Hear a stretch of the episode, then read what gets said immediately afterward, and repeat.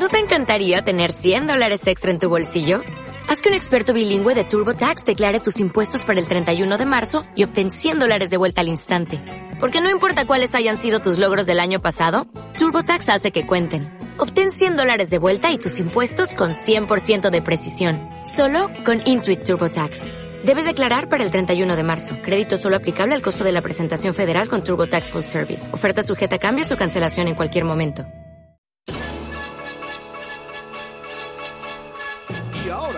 En Onda Regional de Murcia, la Edad de Oro. Un tiempo de radio dedicado a todos aquellos que, llenos de vitalidad, atesorando la experiencia de años y con todas las ganas del mundo de seguir siendo útiles, continúan con su presencia activa en nuestra sociedad. La Edad de Oro. Tertulias, teatro, la huerta, recuerdos, medicina, animales de compañía y un sinfín de manifestaciones más destinadas a un fin concreto. Ser vehículo de expresión, de amistad, de participación, de ayuda, de entretenimiento para todos cuantos están viviendo la Edad de Oro. La Edad de Oro es un programa de onda regional patrocinado por Caja Murcia y que presentan Pedro Carlos y Enrique Llanes.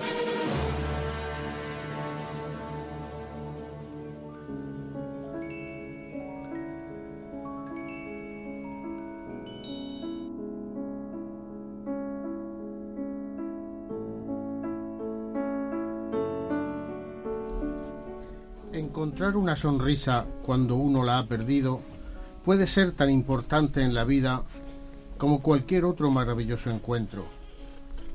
Y si un día quien no la tiene encuentra una sonrisa, guárdela cuidadosamente para que no se pierda.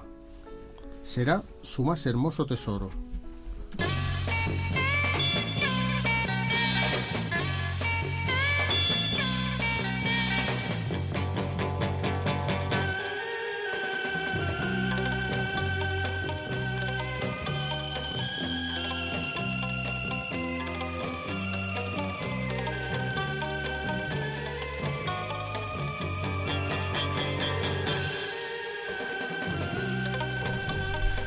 Hola, buenas noches y bienvenidos al programa patrocinado por la Fundación Caja Murcia, La Edad de Oro, Patrimonio de la Humanidad, edición semanal.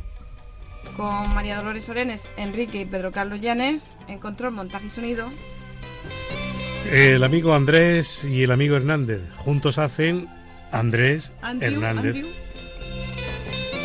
Os recordamos que hoy es lunes 1 de abril de 2013, estamos en el año 27 y el número general del programa es el 5988. En Onda Regional son 17 años y el número general del programa es el 3488. Y la tertulia de esta noche, cita con la cultura y el arte. Y tenemos invitados a, en representación de las letras, a María Teresa Cano, poetisa, poeta, No, poeta, no, no, poeta, No, a ella no le gusta, pero, pero se va a chinchar, como dice, como dice mi nieto. Se va a chinchar porque le vamos a María decir. Teresa. María Teresa. Bueno, pues tenemos a María Teresa. Buenas noches. Hola. Representando a la historia tenemos a Santi Alemán, licenciada en Historia del Arte. De, de historia, otra. Del arte. No has dicho del arte. Historia, historia. ¿Por qué me lo pones mal? Pues porque lo tengo puesto así, como esto es copiar y pegar, Que no sé si seguir. pues sigo haciendo copiar y pegar y, y está así siempre. Bueno, Es una cabecera y que a ver si un día lo modifico. bueno, ¿qué esto. vais a decir tú ahora? Dando cuenta del arte, Pepe Planes, escultor. Pues sí. ¡Ah! ¡Menos mal! La tercera hora vencida. Pepe, eh, a ver si ese micrófono parece que había algún problemilla, ¿cómo lo tienes? A ver. Yo creo que está bien, ¿no? ¿Suena bien? Pues parece ser que hay algún problemilla que enseguida vamos a, a solucionar. Bueno, y tenemos como invitado especial eh, a alguien, ¿no, María Lola, esta tarde que... Que nos va a presentar Santi. Pues sí, está Santiago Delgado, que yo tengo que, que decirlo, o sea, tengo que leerlo por todo lo que es, es catedrático de literatura, doctor en letras y académico de la Real de Alfonso X el Sabio, de Murcia, ha publicado más de 30 libros. Eh, bueno, yo lo tengo que también presentar como presidente de APROMUBAN, que es eh, Amigos y Protectores del Museo de Bellas Artes. Y como presidente mío, como yo digo también, la verdad es que lo está haciendo de maravilla. y está dando pues un aire estupendo al- a la asociación. Y cada, cada vez somos más. Luego hablará él sobre todo de ello. Buenas noches. Hola, buenas noches, ¿qué tal? ¿Y Gracias cómo, por la presentación. Cómo es eso de liarse con tantas cosas? Ah, que eran mujeres. ¿Se puede Bueno, llevar tanto para adelante, Santiago? Sí, sí, claro que se puede llevar tanto para adelante, sobre todo si estás prejubilado como yo. y bueno, esto de las APROMUBAN, de la Asociación de Amigos y Protectores del Museo de Bellas Artes y del Conjunto Monumental de San Juan de Dios, eh, se llevan muy bien porque estamos empezando y, en fin, eh, prácticamente solo hay preparativos, todavía no se ha echado toda la leña al fuego y quizás es de las cosas más fáciles que llevo por ahora. Ojalá, ojalá se ponga muy difícil, que quiere decir que vamos bien y con mucha tarea. Eh, ¿Se está bien de jubilado, Santiago? ¿Cómo es Pues sí, yo he descubierto que era mi verdadera vocación. el júbilo, ¿no? Que viene de Sí, la sí, jubilación, yo viene pensaba que, que la jubilación sería el epílogo y me he encontrado con que lo anterior era el prólogo, que ahora es lo bueno. de Eso decía mi señor padre, que también eh, se jubiló con pues con una edad temprana, de 60 años, estaba, estaba en perfectas condiciones y y decía que empezaba una nueva vida. Y, Sí, sí, empezó sí. una nueva vida. Y larga, además. y larga, sí. muy larga. Gracias a Dios. Efectivamente, gracias a Dios. Y lo que le queda, señor Llanes de la Guerra, ay, que estará escuchando. Un saludo para él y un beso muy grande. Bueno, Santiago es jubilado. ¿Cuán- eh, ¿Cuánto tiempo dedicado a la literatura? Y... Pues de la literatura desde los 20, 25 años, una cosa así, cada vez más eh, fuerte, más eh, creciendo la cosa, más profesionalmente y pues ahora pues estoy en ello, ya tengo más oficio que inspiración, pero en fin, el- la producción sigue adelante grandemente. ¿Y, y dónde ejerció? De... Pues fui profesor de instituto en La Unión, en Torre Pacheco, en Espinardo y por último en el Centro de Profesores Murcia 1, dedicado a programar cursos para reciclaje del profesorado. Pero Santiago es de Murcia. Sí, soy de Murcia. Criado y engordado aquí. ¿En qué, Pues sí. ¿en qué barrio, en qué sitio de, de la Bueno, Murcia? yo nací en, en La Glorieta, en frente del río, en- en- justo en la casa donde ahora está hay una tienda de Adolfo Domínguez, Ajá. la calle Tomás Maestre, y mi barrio es el de San Bartolomé Santa María, Ajá. eh, básicamente.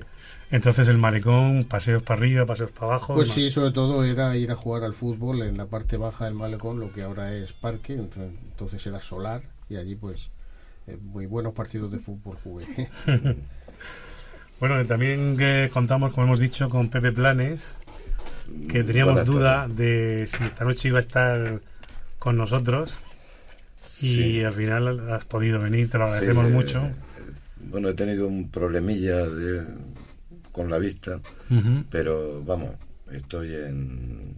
Parece ser que esto empieza a funcionar lento y la verdad es que me apetecía mucho estar aquí y volveros a ver y ver que, bueno, pues que estáis bien y, y Que te queremos, que te queremos y mucho. hago- Y además, eh, nunca mejor dicho que lo que acabas de Lo de decir. Lo de volvernos a ver. de eso se, vamos, de eso se trataba. Y la verdad es que estas tertulias son muy agradables. Vosotros sois los que las hacéis agradables, como pueden comprobar nuestros oyentes. ¿Y quién más? De María Teresa, ¿qué, qué tal? Muy bien. ¿Cuánto tiempo sin vernos? ¿Verdad? Antes nos veíamos de mes en mes, cuando teníamos la edad de oro a diario, y ahora nos vemos cada... Pues la última vez que viniste me parece que era en septiembre o así, o Sí, octubre. sí. Sí. Bueno, ¿Verdad? pero el tiempo cuando hay cariño no se nota. ¿Y cómo va tu, tu escritura? ¿Sigues escribiendo? Sí, por supuesto. ¿Y em, libros por ahí a la vista? Cuando, cuando puedas, sí hay dos.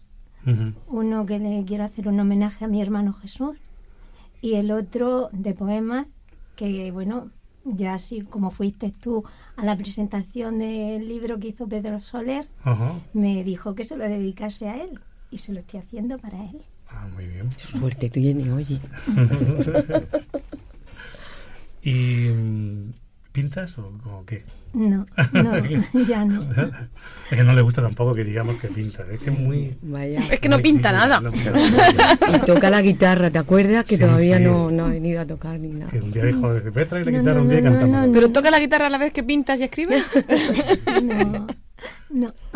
Bueno, Santi, ¿y tú qué tal? ¿Qué nos cuentas de tus últimas andanzas? Bueno, yo las últimas cosas que estoy haciendo precisamente es con la, con la asociación. Estoy de, de, bueno, de segunda secretaria. tenemos a otra chica también, somos de los 12, que eso sí me gusta decirlo, porque eso de los 12 es que parece que, que da renombre, los 12. Un grupo fuerte. Y la verdad que estoy muy ilusionada, porque la gente que, que, que está alrededor mío, pues son gente pues, fabulosa, como Santiago, como Juan García Sandoval, como Elisa. Bueno, son un montón de, de gente buenísima y que estoy aprendiendo un montón. Y entonces yo inmediatamente que aprende, hija mía, pues un- Hay que es un tesoro. Y el aprender es lo mío. Entonces me encanta y estoy muy a gusto, muy a gusto ahí, es verdad. Y bueno, de vez en cuando pues hago alguna de guía tu- turístico y con grupicos y también sabes que eso me encanta y me gusta muchísimo. Muy bien, pues ahora para entrar y, y hablar en esta noche que tenemos aquí de tertulia, mm, eh, María Dolores Sorenes y Bernabéu nos va a contar algo sobre unos últimos dinosaurios. ¿No es así, María Dolores? Eso dice. Pues vamos a por ello.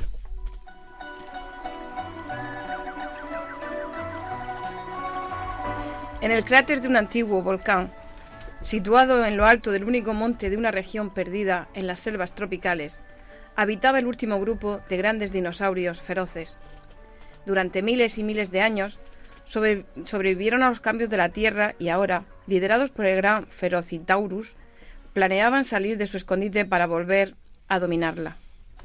Ferocitaurus era una temible Tyrannosaurus rex, que había decidido que llevaban demasiado tiempo aislados, así que durante algunos años se unieron para trabajar y derribar las paredes del gran cráter. Y cuando lo consiguieron, todos prepararon cuidadosamente sus garras y sus dientes para volver a atemorizar al mundo. Al abandonar su escondite de miles de años, todo les resultaba nuevo, muy distinto a lo que se habían acostumbrado en el cráter, pero siguieron con paso firme durante días.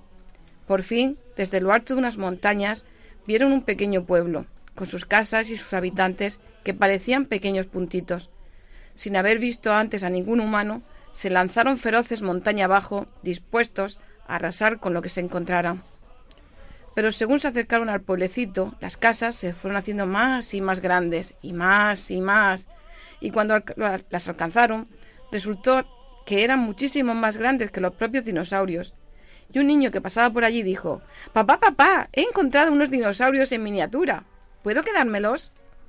Así las cosas. El temible Ferocitaurus y sus amigos terminaron siendo las mascotas de los niños del pueblo, y al comprobar que millones de años de evolución en el cráter habían convertido a su especie en dinosaurios enanos, aprendieron que nada dura para siempre y que siempre hay que estar dispuesto a adaptarse. Y eso sí, todos demostraron ser unas excelentes y divertidas mascotas.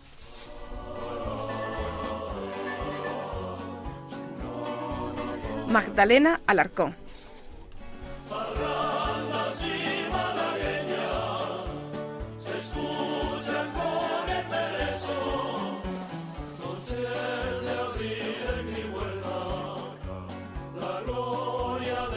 Y ahora, pues unas reflexiones. ¿Vosotros sois como dinosaurios? Es decir, ¿pensáis que todo dura para siempre? ¿Estáis siempre dispuestos a adaptaros a nuevos tiempos? Pues empezamos ahí. Como estos dinosaurios, hablamos de estos dinosaurios que pensaban que todo, después de tantos y tantos años, había seguido todo igual. ¿Sois como estos dinosaurios? ¿Pensáis que todo dura para siempre? ¿Estáis dispuestos a adaptaros a nuevos tiempos? Bueno, yo creo que es que ahora no nos dejan pensárnoslo, o sea, está cambiando todo tan deprisa que es imposible que tú puedas decidir. Ahora mismo hace nada de tiempo con los medios de comunicación precisamente, la manera que tenemos ahora mismo de comunicarnos. Desde hace poquito que era como conferencia y ahora tenemos prácticamente en el bolsillo continuamente que te puedes comunicar, ¿no? Y como eso todo, entonces no te dejan de decidir, vas al ritmo, a un ritmo veloz y es lo que creo, la verdad, que aunque quieras o no quieras te tienes que adaptar. ¿Y tú te adaptas, Santi? Yo me adapto, ¿qué voy a hacer? Quieras lo que quieras. ¿Qué voy a hacer? Como un camaleón. ¿Qué más? Bueno, yo creo que sí hay algo eterno. Y es el recuerdo. Yo pienso que el recuerdo de generación en generación, como esas carreras que se van pasando el relevo, eh, pienso que el recuerdo se mantiene vivo, ¿no?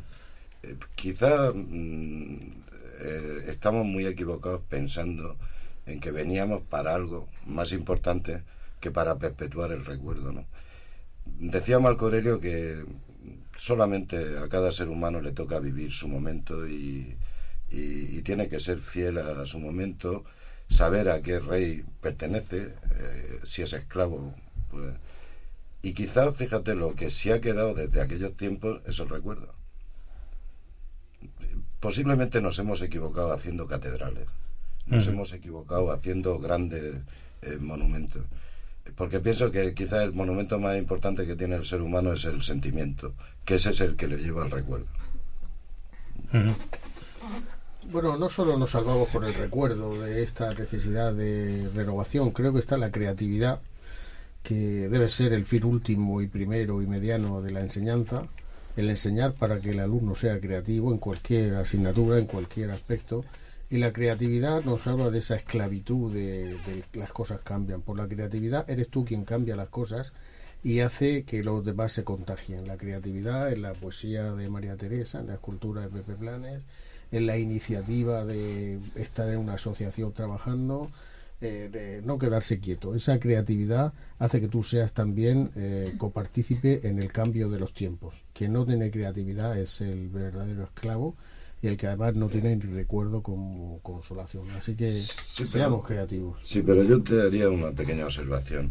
Eh, lo que creo que es muy importante es que la creatividad no nos lleve a la soberbia. La humildad es necesaria. La, la creatividad, como funciona, es en silencio, casi sin que te des ni cuenta, ni tú mismo de lo que haces. Eh, yo creo que uno de los grandes problemas actuales es que la creatividad se confunde con, con otras historias que no son que no pertenecen al sentimiento, que perten- pertenecen más a la vanidad, a la codicia, a la avaricia y a pertenecer como a una clase social. Yo creo que lo maravilloso es que cada hombre sea capaz de hacer su clase y esa individualidad eh, es muy creativa. ¿Tú te adaptas, María Teresa? No, yo soy libre, totalmente.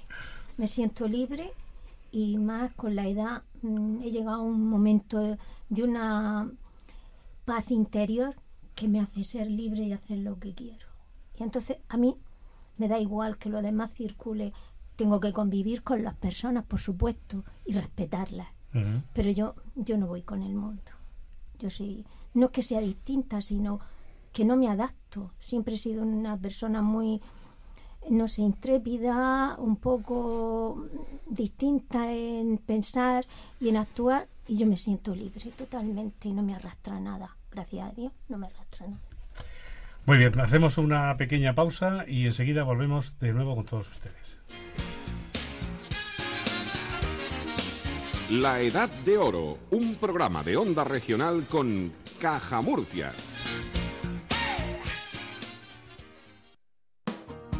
La Providencia, Norte, Lobo Gris, Domingos de Lectura con la opinión, una colección de 10 entregas que podrás conseguir por solo un euro más el cupón del día. Recuerda, la primera entrega el domingo 7 de abril, La Providencia con la opinión.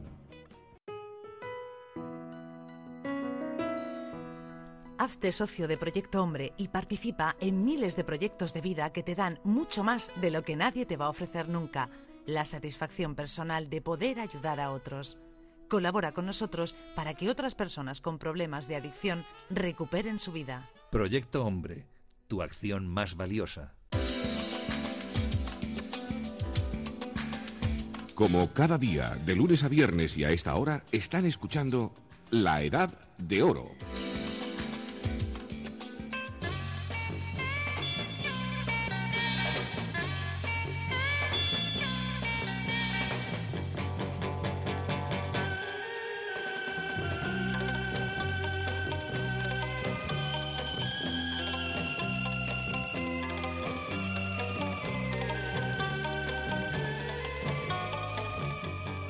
Seguimos aquí en la Edad de Oro, programa patrocinado por la Fundación Caja Murcia y con la tertulia de esta noche, cita con la cultura y el arte. Y está María Teresa, Cano, sí, Cano sí. Sí, sí. Ah, bueno. Sí. Y Claret también, ¿eh? Santi Alemán, Pepe Planes y Santiago Delgado. Y vamos a escuchar ya a María Teresa Cano, que nos ha preparado, como siempre, una selección de poesías No sé cuántas has traído para esta noche. Bueno, he traído una un poco más larga, Ajá. pero las demás son muy cortas. Muy bien. Muy radiofónicas, como diría tu padre. Como diría el- que le mando jefe. un beso y un abrazo muy fuerte. Muy bien. ¿Y de qué va la primera, María Teresa? Sierra de Almenara.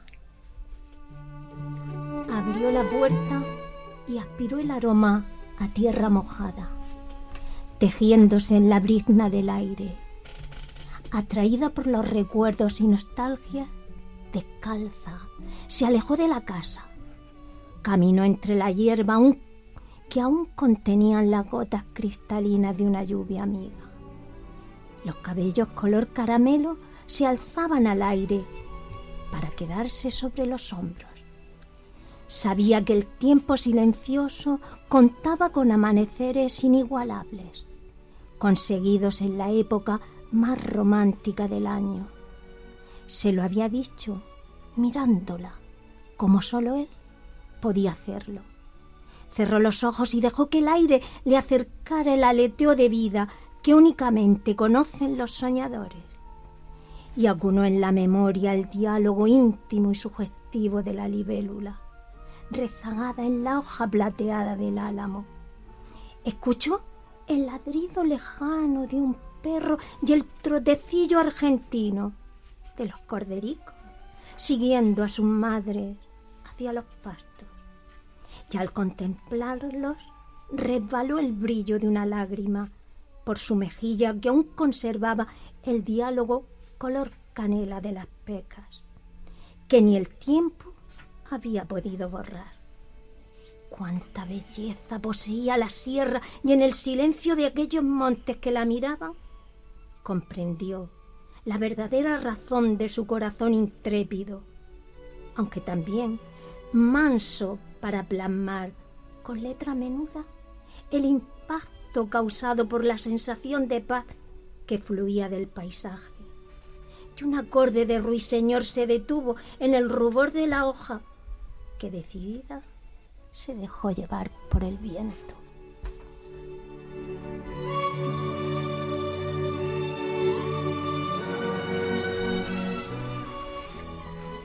Se me había ocurrido a mí escribir eso así, pero no.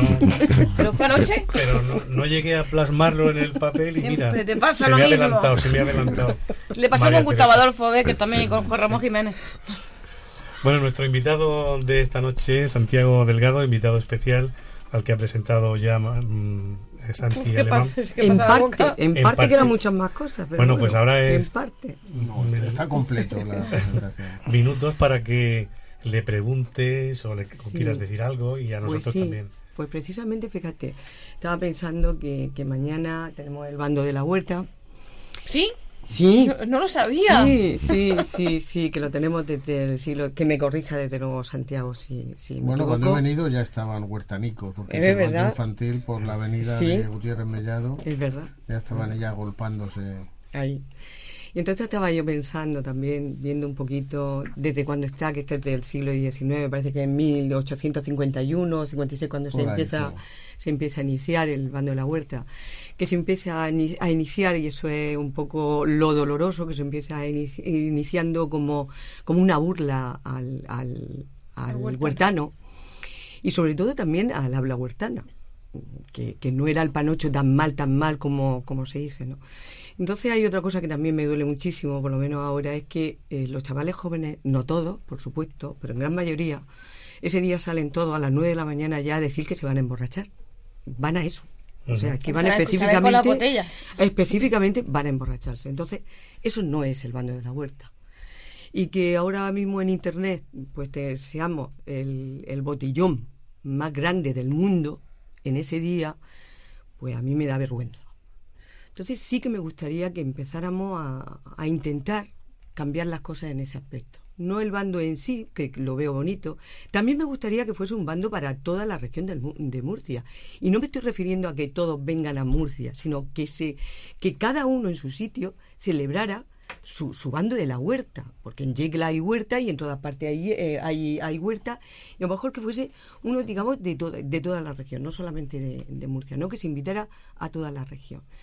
Y eso es lo que me gustaría sí preguntarle a Santiago, porque yo sé que es de todo eso, sobre todo también del habla huertana, ¿no? De, del panocho, que todavía no se sabe también el origen totalmente de cuándo se pone el panocho, ¿no? No se van a poner de acuerdo los, Ahí está. los especialistas, ¿eh? Si es un lenguaje inventado si es un lenguaje remanente que se, al que se le añade nuevas cosas, si ya queda estándar, eh, no será imposible saberlo. Cada uno que se quede con, con lo que crea que es conveniente, pero no, no va a haber documentos. El primer texto en, habla murciana es un romance eh, en el que se protesta porque eh, una ordenanza municipal ordena tirar las barracas al lado del río por la insalubridad, por la inseguridad, y el huertano protesta que le quitan su barraca, pero es un poema muy bien hecho, muy bien estructurado, muy bien repetido para que sea auténtico. Eso lo ha hecho una mano sabedora, eh, buena escritora,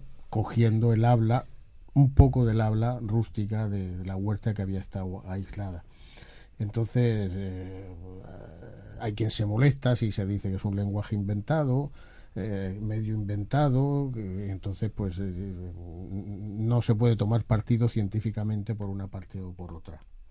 El panocho sí, el panocho parece que es el, habla eh, remedada por los urbanitas, por los churubitos, que se dice en panocho, del habla rústica de, de los huertanos, con fin eh, buglesco, pero en fin, eso es una cosa que ha pasado siempre.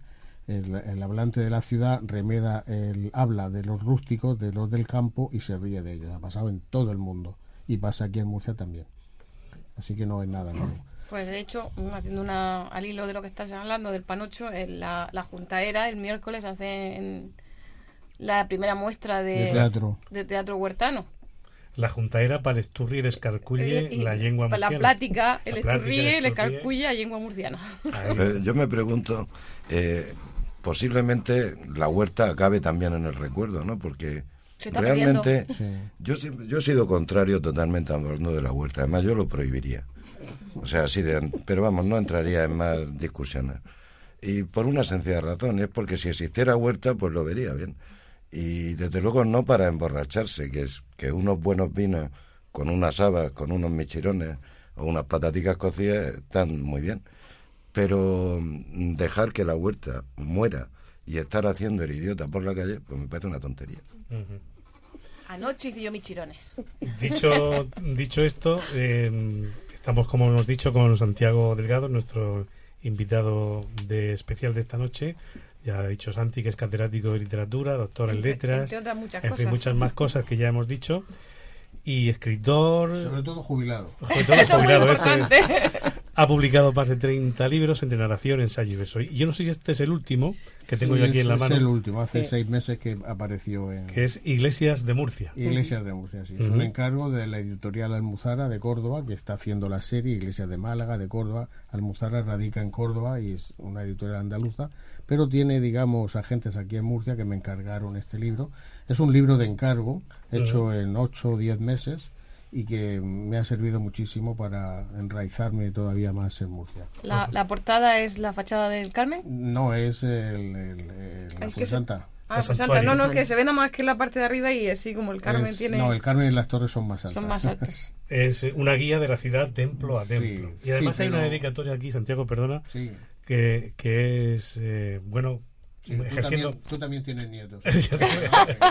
ejerciendo de abuelo y ya has dedicado a mis nietos, Guille y Miguelito, para que Murcia les llegue más, adentro, más pues adentro, hasta el corazón. Estoy estrenando nietos, uno tiene tres y medio, otro va a cumplir cinco, y desde luego pues estoy contentísimo con ellos y ya pues eh, abuelico nuevo aprovechado y, y encantado. Y que le llegue esto hasta la cepa. Vamos a verlo, vamos a verlo, se aprendan a leer. Bueno, y el libro pues es un libro muy ameno. Está dividido... Es sobre todo lo que he querido, ameno, ¿eh? No es una guía de aquí, lleva fotos. Es que sin fotos no ve libros. lleva fotos en blanco y negro durante los artículos y luego hay una separata en medio que van fotos de colores. Las fotos son de José Beltrán, un amigo mío, Pepe Beltrán Castillejos, y ha hecho un gran trabajo y, ojalá hubiera sido un libro más grande con mejores no mejores fotos que son estupendas sino más amplias más extensas y, pero en fin es un libro de bolsillo que compagina el libro digamos, de muestra de, de prestigio con el libro de bolsillo, que la cosa pues es un, un híbrido, una, una creatividad de la editorial. Eh, vas dividiendo por parroquias viejas. Sí, parroquias, eh, eh, Iglesias sin parroquia. iglesias sin parroquia, Iglesias eh, desacralizadas. desacralizadas, etcétera. sí. Mira, es un- Era- o sea que es un, su- es sí. un paso ameno y que cualquier persona que Es- no es una guía, decía, ¿no? O sea, que no es un vademecum, una lista de imágenes, una lista de altares, una lista de, de valores, sino que está narrado. Yo soy narrador, soy novelista, cuentista, y entonces lo cuento de manera amena. Es, como dijo Pepe Belmonte, un amigo de esta casa, es la guía de un novelista. Entonces se lee porque lleva un argumento adelante siempre, no el mismo en cada y se cuentan, pues doy paso a la leyenda, por supuesto, doy paso a a- al recuerdo mío personal de esa plaza, de esa iglesia, y intento ser ameno, que el libro se coja como de lectura más que como de consulta, que también sirve de consulta. Y por lo que acabas de decir, que eh, prácticamente te encuentras mejor eh, como novelista, ¿no? Entre todos los géneros. Sí, que de haces. todo lo que he hecho, lo que más páginas se lleva es eh, narración, vamos a Narración. decir. Novelista quizá tenga otras connotaciones. Narración. No, te lo he dicho, es cuentista. Tiene mucho cuento. Bueno, pues eh, yo no sé si María Teresa nos puede obsequiar otra vez con una de esas poesías que... Es que después de oírlo me quedo, me queda un poco así, no sé, pero bueno, Hablando, perdona, eh, de Panocho y habla murciana, el, el acento, el dejo de María Teresa es magnífico porque es eh, murciano sin exageración y tiene un- unos acentos y una dulzura y una pronunciación que es la verdadera habla murciana, no el- la exageración del Panocho, no lo artificial de algunos otros, sino su verdadera habla murciana y me encanta oírla. muchísimas gracias. Pues a nosotros también y a los oyentes que antes eh, teníamos la suerte de que estábamos más acostumbrados a tenerla aquí. El habla murciana que es una manera del español o castellano, ¿eh? Ajá. no se olvide uno nunca. Claro. Pues bueno, pues ¿cuál nos vas a recitar? se titula Encuentro y va dedicado a los abuelos.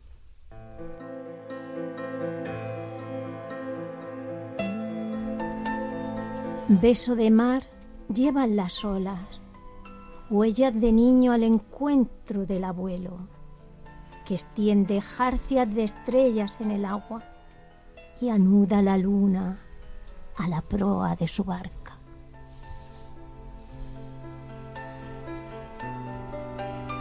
Qué barca. Yo la quiero. y eso es que me mareo en el mar. En el mar y en... Salao. En las bueno. barcas poéticas no se marea uno. Yo creo que hasta en esa me mareo. No, no, no, no, las barcas poéticas no tienen eso. Bueno, tenemos aquí preguntas que nos han llegado de amigos y quieren saber cosas de vosotros, de cómo estamos en la tertulia del arte y la cultura, de la cultura y el arte. ¿Pero tú sabes lo que es el arte? pueda. No. Morirte de frío. Ah, Qué cosa. sabía, sabía que iba a caer. Pues mira, te voy a hacer yo una pregunta, a ver, o si quieres tú se la pasas después. Yo, pa- yo paso palabra. ¿El artista es aquel que ve a través de la piel de los demás? El, mejor artista es el es escultor. ¿Pasa yo- palabra? Paso palabra, Yo, yo ahora, artista es yo todo. ahora no voy a tener otro remedio porque me han operado de la vista y o veo por la piel de los demás o no veo. Pero no, yo creo que no existe el artista. O sea, yo creo que a esta sociedad le encanta mitificarlo todo y, y endulzarlo y, y- y todos tenemos, yo creo que un poco de farsantes, ¿no? El arte no existe. Existe, en una ocasión vino un arquitecto italiano que le- dio una conferencia y le hicieron esta misma pregunta. Le preguntaron que qué era el arte. Y el otro puso una cara así de extrañeza y dijo, pues mira, no, no sé de qué me estás hablando. Dice, yo lo único que sé es que el hombre es un animal que a veces se enamora. Y más nada.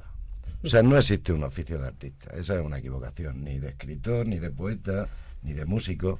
Existen personas que en un momento de su vida eh, sienten una necesidad importante de comunicarse Y lo proyectan y por tienen un escrito. don y por ese don lo canalizan. Ahora, cuando el arte se convierte en un oficio, es falso.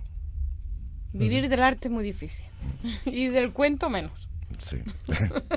Santiago, eh, Teresa. Pues el arte, responder a esa pregunta hay que hacerlo con una metáfora que podrá salir más o menos brillante, no con una definición tipo diccionario científico. El arte es la espuma del café, eh, se me ocurre, ¿no? Quizá muy cursi, o el aroma de las flores. Eh, al arte hay que desacralizarlo, que es en el sentido que va Pepe Planes, hay que desacralizarlo y saber que todos tenemos algo de artista y algo, ese algo de artista que tenemos cada uno, se lo debemos a los demás. Quizá ahí enlaza con la frase esa de el que ve por la piel de los demás o el que siente por la piel de los demás. Todos tenemos que descubrir, no un poco, sino mucho, de qué somos capaces, de lo más capaces que somos, y tener el coraje de eh, formarnos en ello, desarrollarlo y expresarlo a los demás. No para fatuidad propia, ¿eh? sino mm, porque sí, no ni, ni, por expresión de uno, ni por sentirse uno satisfecho, ni por obtener galardones, sino porque debe hacerlo, punto. Y hay cosas que no necesitan ser probadas ni demostrar para qué sirven. El que lo hace por la fatuidad, el que lo hace por la gloria, el que lo hace incluso por ganar dinero. Yo he visto pintores que han partido cuadros porque partiendo el cuadro, haciendo tres, ganaba más dinero que, que el cuadro entero eh, pues eso es prostituir el arte, claro. Pero el arte todos somos un poco artistas y llevar un programa de radio equivale a tener creatividad a cada momento para que la tertulia salte, para innovar, para coordinar a los que somos tertulianos. En todo hay arte, creatividad que hay que intentar sacarlo al máximo. Esta respuesta tan larga se deduce que no tengo ni idea de lo que sabe. es que como a Pedro siempre le roban la idea, pues no sabe lo que es el arte. El habla mucho de algo, no sabe nada de eso. Qué bueno. Muy bien, muy bien. Al final es un... Has quedado muy bien. María Teresa sí que nos trae arte. Como decía Santiago ahora mismo, el, todo lo que es creatividad es arte. Y tú nos puedes pues esas tan cortitas que tienes ahí como la de antes, ¿nos puedes recitar otra? Además de su voz, le estoy viendo los folios y tiene una letra maravillosa. Una condición que se ha perdido lamentablemente en el ámbito escolar y ella tiene una letra muy femenina y preciosísima, que es una lástima que no la veamos, pero que se puede imaginar en su voz y con el elogio que yo he dicho previo. Imagínense una letra perfectamente centrada en el folio con la... Bueno, una maravilla. María Teresa, vamos a tener que tirar el tabique para que salga. Estarás contenta, ¿no? Estoy Ahora mismo flotando, flotando. Pues adelante, cuando quieras. Por cierto, que mm, las gafas son nuevas, María Teresa. Sí. No, la, había usado es, que, es que te quedan fenomenal. Muchísimas gracias. Luego dirás que no se fija, ¿eh? Mira, mira, mira. Bueno, pues ¿qué nos vas a recitar? Retorno.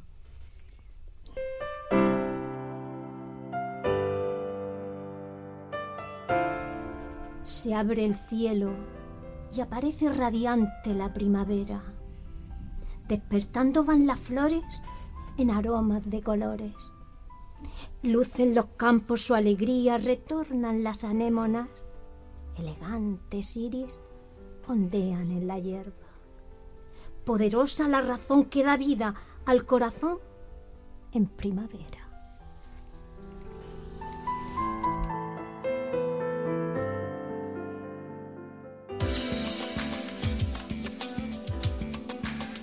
Como cada día, de lunes a viernes y a esta hora, están escuchando La Edad de Oro.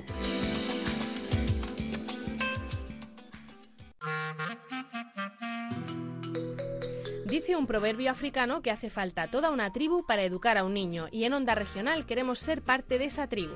Por eso todos los miércoles a la una nos vamos en directo a un colegio de la región de Murcia para saber qué piensan profesores y alumnos de las historias que encierran los libros. Y los sábados a partir de las 9 de la mañana lo repetimos. La Tribu Imaginaria, un programa de la Dirección General de Promoción, Ordenación e Innovación Educativa que pretende animar a los niños a leer y animar a los adultos a que escuchen a los niños.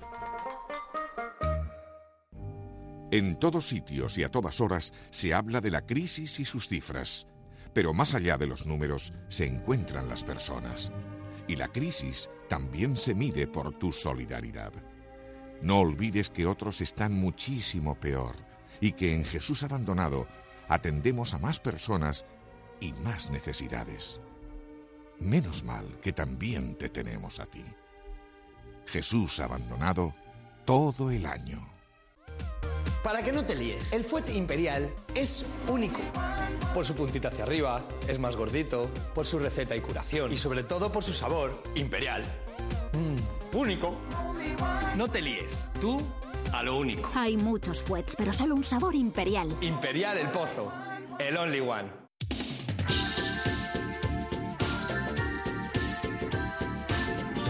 Están en la radio de casa participando de la Edad de Oro.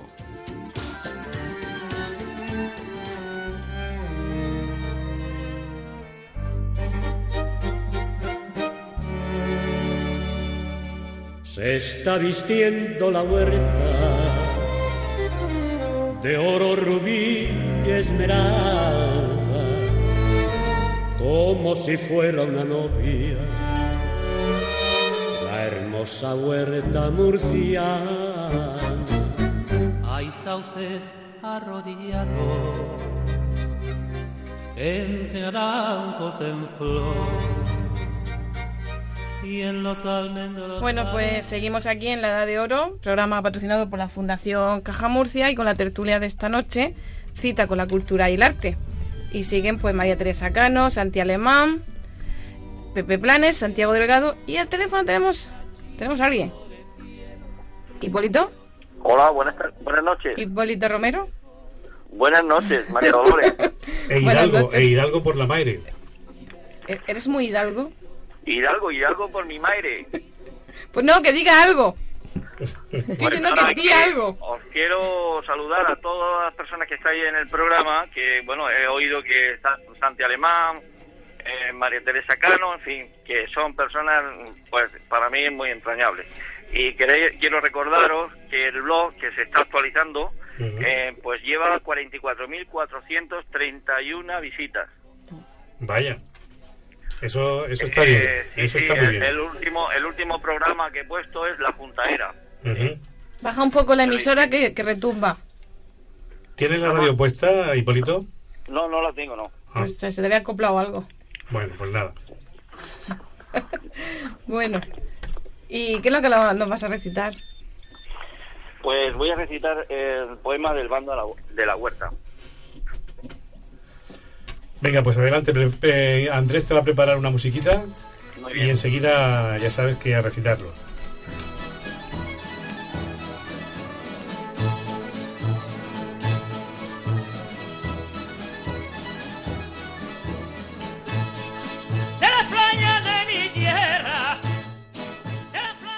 De la huerta. Tarde engalanada de dulce primavera. Desfiles de carrozas con flores de guirnaldas. Bombos y trompetas. La gente que se aparta al paso enjaezado de carretas. ¡Ay, qué fresca la cerveza! ¡Qué grato olor despide un ramo de violetas! Y de azahar los aromas por las aceras. Vienen de la huerta los arrieros para darnos lo mejor de la cosecha. Hay el bando centenario con abuelos a la puerta, rodeado de sus nietos, el futuro de la huerta. No lo manchemos, el vino que no lo empañe, que te quiero ver zagala remozada con pureza, que no te cambien la mente, que no te engañen, no te hagan creer que el bando solo es la juerga, que es ciega, tropieza siempre en la misma piedra.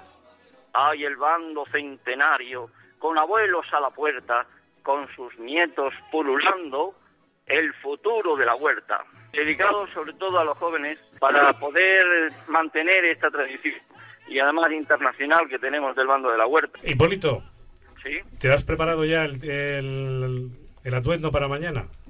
Pues lo tenemos preparado y hasta los pequeños. Todos. ¿Tú vas a ir con refajo o con zarahuel? Vas con los claveles. Con. No, yo, yo voy con Feragüel.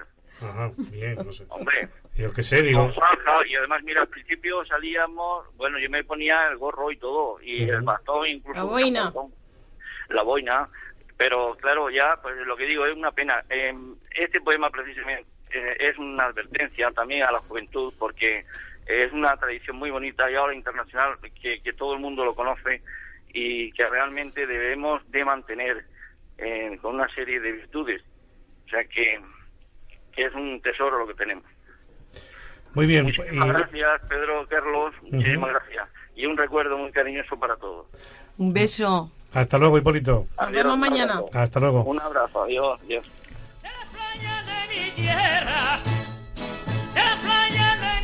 Bueno, pues ahí está ya mucha gente preparando para mañana, ¿verdad? Yo ya he sacado del arca los- el refajo. Los claveles lo tenéis todo ya Yo mis preparado. claveles son, son perennes. El crucifijo. Mis el claveles no refajo. se secan nunca, son de tela, porque ya estaba harta de buscar Hoy hay claveles. muchas amas de casa planchando. Sí, ¿verdad? Un recuerdo para ellas y un reconocimiento. almidonándola en aguas. Sí, y trabajando para que todos gocen mañana. Ajá.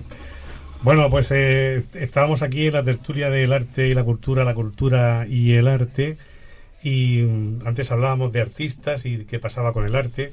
Bueno, y hay quien dice, hemos leído en alguna ocasión, que gracias a los artistas, a esas personas que tienen creatividad, como eh, apuntaba también Santiago, pues gracias a los podemos ver reflejada nuestra vida y la de quienes nos rodean. ¿Sí o no? Bueno, yo pienso que el arte, por lo menos, siempre se ha pensado que era un fiel reflejo de su época, como una especie de instantáneo, ¿no? Eh, pero realmente yo creo que esta sociedad mm, se está, es como una foto en blanco y negro que se está, está perdiendo, o sea, se está desfigurando, ¿no? O sea, ya no, no es un reflejo, porque no pertenece, o sea, yo pienso que el arte no, eh, ya no tiene sentido. O sea, creo que no tiene sentido porque no deja de ser, eh, no sé, un invento, cuando no, es un sentimiento. El arte siempre, todas las culturas se han reflejado en el arte, su sentimiento, ¿no? Tanto en las religiones como, bueno, pues uno va a Egipto y se da cuenta de que allí pasó algo, o los hititas eh, existieron, ¿no? Pero lo que está pasando ahora, yo creo que realmente es el, el fiel reflejo, ¿no? De una época en decadencia que va hacia su destrucción y estamos en una fiesta constante y como absortos en, no sé, en una especie de borrachera extraña que nos hace, nos impide ver, ¿no? ¿Pan y circo, Pepe? No, es peor. Todavía peor. Eso pasó en cuando los primeros estaban los, los mamuts y tal, llega el chiquillo a la casa con sus primeras notas y dice el padre, dice, mira hijo, comprendo que haya suspendido en arte rupestre porque es muy difícil. Comprendo que haya suspendido en la caza del mamut porque eres muy pequeño. Dice, pero que suspenda en historia, que llevamos dos páginas del libro. Bueno, sí, el arte eh, se ha prostituido, la sociedad se ha prostituido porque hay mucho intrusismo en el arte, el dinero ha entrado y entonces ya no triunfa lo bueno, lo, sino lo promocionado, en literatura pasa perfectamente, eh, se vende quien ha organizado un marketing perfectamente y pone los libros en el supermercado a la entrada, eh, ya no es ingenua la historia del arte. Pero bueno, queda mucho arte atrás y es nuestro deber de ciudadanos libres, como decía María Teresa, de separar la cizaña del trigo, ¿no? ¿Cómo sería? No soy yo muy de campo y no sé si lo he dicho bien. Y, La- y- y tenemos la obligación La de, ver trigo. dónde está el arte. La paja del trigo. Nos ha apuntado gracias, Andrés. Pero es una paja con mucha cizaña. Así que yo encaminado, ¿verdad? Sí, sí, sí. Y es nuestra obligación discernir, formarnos para que ese discernimiento sea válido y separar lo que está promocionado, lo que es un- una birria, lo que es una tomadura de pelo, de lo que es verdaderamente arte, que al fin y al cabo es algo que despierta un sentimiento en nuestra alma. Un sentimiento no primario, eso ya lo hizo el romanticismo, un sentimiento complejo, como dijo Ramón Gaya, el sentimiento de la pintura. Al fin y al cabo, el experimentar algo delante de una pintura se llama sentimiento, no idea. Pero es un sentimiento ya que no es el primario de amor, odio, venganza, etcétera, ¿no? Eso lo hicieron los románticos. Eh, el arte sigue existiendo, es difícil, cada vez se prostituye más, pero ahí está nuestra fuerza arrancando en la historia del arte para discernir. Y ya me repito y lo dejo. Yo diría solamente una, una frase que la dijo mi abuelo. Mi abuelo hablaba de una emoción contenida que tenía la obra. Y, yo, a mí me parece curioso que uno puede tener su mente en blanco, estar viendo, yo que sé, una película totalmente intrascendente, una película antigua, y no estar casi ni en la película, ni enterarte de lo que está pasando, ¿no? Pero de pronto se da una escena en esa película que te produce una emoción y te lleva a las lágrimas, ¿no? Yo creo que el ser humano, por medio de la emoción, conecta. El arte no es mm, nada más que un mero transmisor. O sea, yo creo que lo que es totalmente absurdo es que eh, subamos el arte a los altares y a las personas la tiremos a la basura, ¿no? Bueno, yo que no soy artista, que la Menos única mal, que- menos mal. que es la única que no Pero es eres una enamorada del arte. Ahí está. Entonces lo que quiero decir, yo no entiendo tampoco de arte. Sé lo que me gusta y lo que no. Sé lo que me hace sentir y lo que no. Pero yo les diría a ellos, precisamente, que son artistas, que si ellos no existieran, que si ellos no están, nos quitarían mucho. O sea, yo yo cada vez que veo, por ejemplo, el libro de, y no es por hacer la pelota ni nada de, eso, ¿me entiendes? Sino que yo, por ejemplo, en, en el libro de, de, Santiago, pues hay muchas veces que la manera de expresar una obra o la manera de expresar una, una iglesia o la manera de expresar, a mí me hace sentir. O me pongo delante de un cuadro y a mí me hace sentir. O una, o una escultura y te hace sentir. No hay otras que es verdad que te repelen. Que nada más mirarlo dices tú, hoy, por ejemplo, eh, cómo, cómo recita María Teresa. Yo sé que ahora mismo toda la poesía que ella hace, si es eh, eh, leída por otra persona, no es igual. Yo por lo menos lo he intentado, ¿eh? Lo he intentado. Yo me he puesto a leer su... Digo, madre mía, mejor que me calle. Porque no tiene el mismo sentir, ¿no? Entonces necesitamos, decimos que, que no eso, pero necesitamos del artista los demás mortales, precisamente, para hacerlo a ellos divinos. Porque son algo que te, que te dan, algo que te, te transmite y que yo creo que es, es muy necesario. De todas maneras, el, artista necesita de, la recepción, de saber la recepción de su obra, porque le complementa, eh, a veces mucho, a veces poco, su verdadera obra. Eh, nadie escribe para el cajón, nadie hace una escultura para guardarla en, en su armario. Eh, la expresión siempre busca unos espectadores o unos receptores ideales. Y cuando se recibe esa contestación, el artista está completo. A veces puede ser simplemente un milímetro de contestación y el artista está prácticamente completo. Otras veces se necesita mucho. O sea que, que los pasivos, digamos, los receptores de arte, contribuyen a la obra de arte y al concepto que de obra de arte tiene el artista.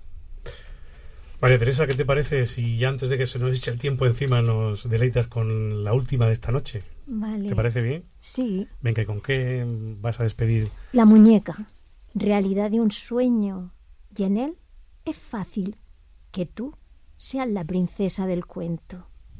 Todavía hay en mí pinceladas de lazo sujetando el trenzado de mis cabellos.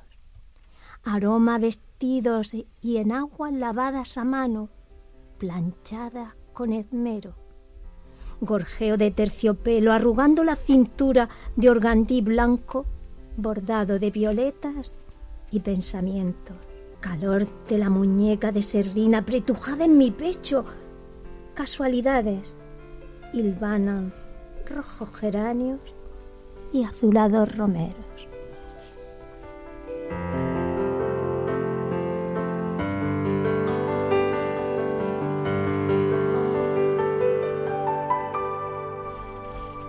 Iglesias de Murcia, de Santiago Delgado, una guía de la ciudad, templo a templo. Imagino que estará en los sitios... Sí, está- la editorial la ha distribuido bien y, y si no por internet se compra todo. Exactamente. Bueno, pues muchas gracias a Santiago por esta A vosotros. participación especial esta noche y a la tertulia del arte y la cultura, la cultura y el arte, como siempre también muchísimas gracias. Y hasta dentro de no sé cuántos meses. Pues, Qué mala, qué mala suerte. pues nada, encantado, ¿no? De, de haber estado. Muy bien, pues es tiempo de despedida y nos dice Andrés que va a despedir con, con paparajotes, elegido porque mañana más de uno caerá. Nos vamos, eh, volvemos el lunes de la próxima semana con este mismo programa de la Fundación Caja Murcia. Mientras llega ese momento, vecino de las ondas, si ve a alguien sin una sonrisa, por favor, préstele la suya en nombre de la Fundación Caja Murcia, Onda Regional, La Edad de Oro y de esta tertulia que les acompañó esta noche. Y estuvieron María Dolores Orenes. Santi Alemán. Eh, José Planes. Santiago Delgado. María Teresa Cano. en control, montaje y sonido, Andrés Hernández. guion y dirección. Enrique Llanes. Y también les acompañó. Pedro Carlos Llanes. Nada más amigos, que sean muy felices. Hasta el lunes que viene. Si Dios quiere.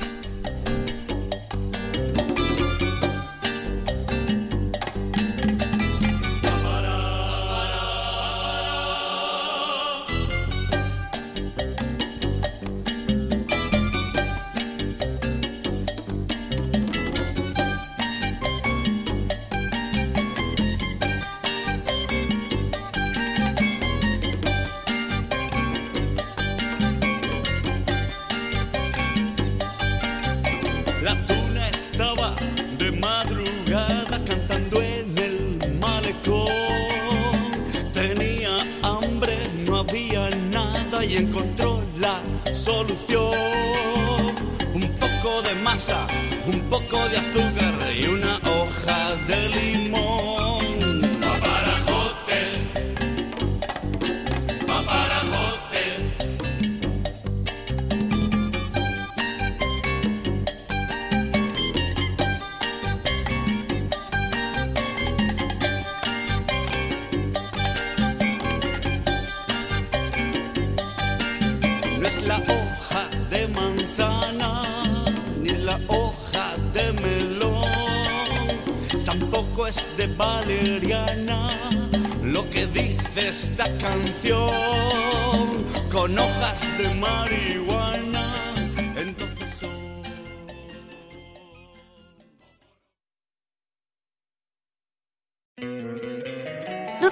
encantaría tener 100 dólares extra en tu bolsillo? Haz que un experto bilingüe de TurboTax declare tus impuestos para el 31 de marzo y obtén 100 dólares de vuelta al instante. Porque no importa cuáles hayan sido tus logros del año pasado, TurboTax hace que cuenten. Obtén 100 dólares de vuelta y tus impuestos con 100% de precisión. Solo con Intuit TurboTax. Debes declarar para el 31 de marzo. Crédito solo aplicable al costo de la presentación federal con TurboTax Full Service. Oferta sujeta a cambios o cancelación en cualquier momento.